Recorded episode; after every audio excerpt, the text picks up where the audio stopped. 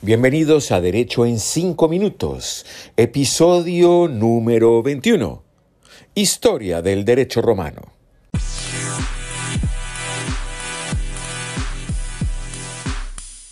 Soy Edgar Humberto Campos y hoy los saludo desde Roma, la ciudad eterna, para nuestro episodio número 21 de Derecho en 5 Minutos a través de la plataforma Spotify. ¿Por qué se le llama a Roma o por qué se le conoce a Roma como la ciudad eterna?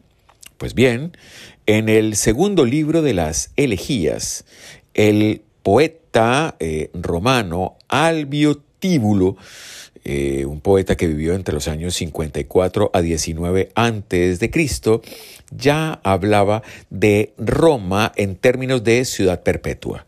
Uno de sus versos dice, abro comillas, tampoco Rómulus había levantado los muros del eterno urbe cierro comillas, haciendo mención Rómulus a Rómulo, uno de los fundadores de Roma. Estamos hoy aquí en este podcast Derecho en 5 minutos, eh, reunidos en torno a estos eh, contenidos digitales para hablar del derecho romano. Ese derecho romano no es otra cosa que el ordenamiento jurídico que eh, al imperio romano.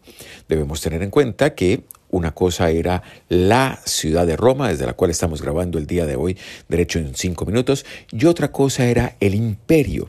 De hecho, una de las fronteras naturales era el río Tíber, otra el río Rubicon, etc. Recordemos que el imperio romano se extendió por gran parte de Europa, norte de África y una pequeña porción de Asia. La vigencia del derecho romano arranca desde la fundación de Roma. Eh, dice la tradición que esa fundación ocurrió aproximadamente el 21 de abril del año 753. Rómulo y Remo, ese es el mito fundacional de Roma y la Loba. A quienes les gusta el fútbol, por ejemplo, deben ver el equipo Roma de el calcio italiano que tiene como escudo precisamente a la loba y dos personajitos muy pequeñitos que son Rómulo y Remo que están siendo amamantados por la loba.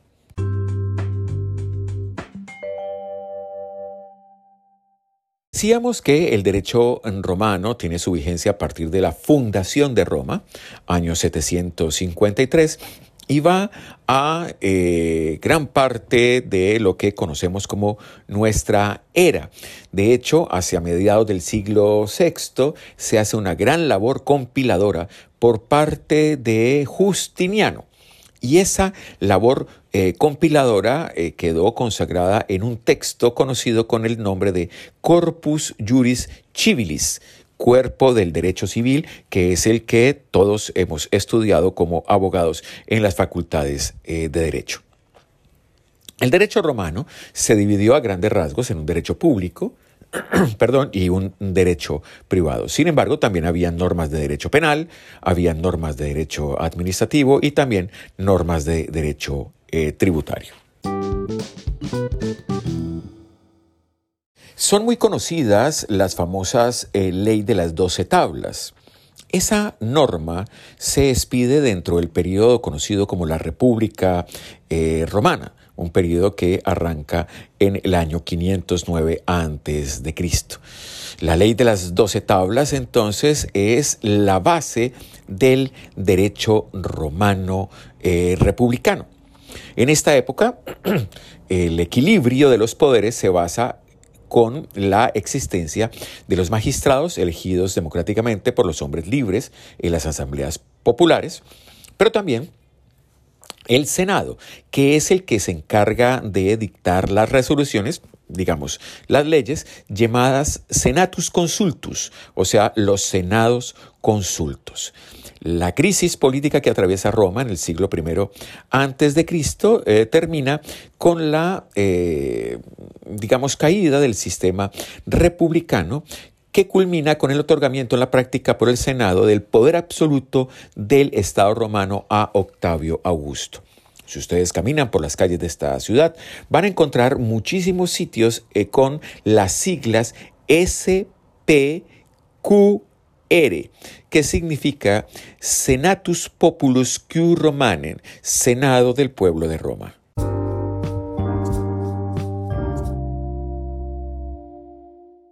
Viene otra etapa en la historia de Roma y es la denominada Principado, que inicia hacia mediados del año 27 a.C. y va hacia eh, gran parte del siglo II. En esa época, el poder en Roma estaba a cargo del emperador y él emitía su autoridad.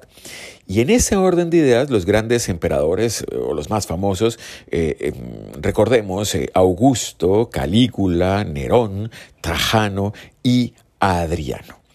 Roma para esa época ya tenía aproximadamente 5 millones de kilómetros cuadrados de extensión.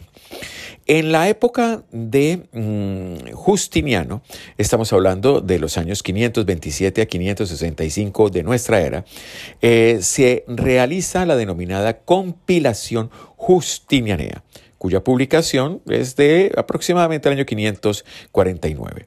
Esa compilación eh, contiene un código con las 50 decisiones. Además, el digesto o las pandectas, que son las instituciones propias del derecho eh, romano. Los textos del corpus, eh, corpus eh, juris civilis, recuérdenlo, han seguido entonces ilustrando a la mm, población romana en sus derechos y en sus deberes.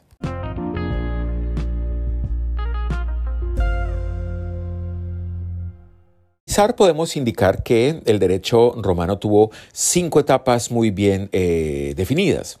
La primera, que podemos denominar el derecho romano antiguo o quiritario, el cual se extendió a lo largo de la monarquía y los principios o los primeros años de la República.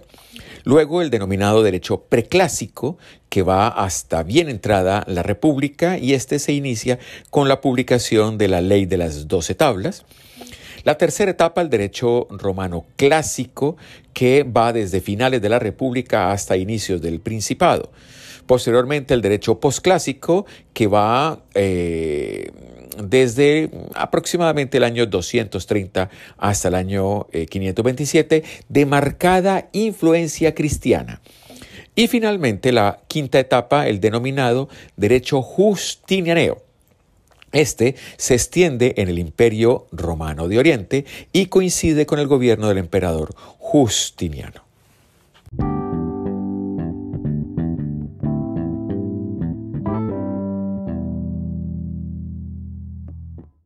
Este ha sido nuestro podcast del día de hoy, episodio número 21, Historia del Derecho Romano, grabado desde esta bellísima y mágica ciudad la ciudad de Roma, capital de la provincia de Lazio, capital de la República Italiana y la ciudad eterna. Soy Edgar Humberto Campos y los invito para que la próxima semana estemos en sintonía, como todos los domingos, de Derecho en 5 Minutos, episodio número 22. Este episodio también grabado desde tierra europea. Hasta pronto.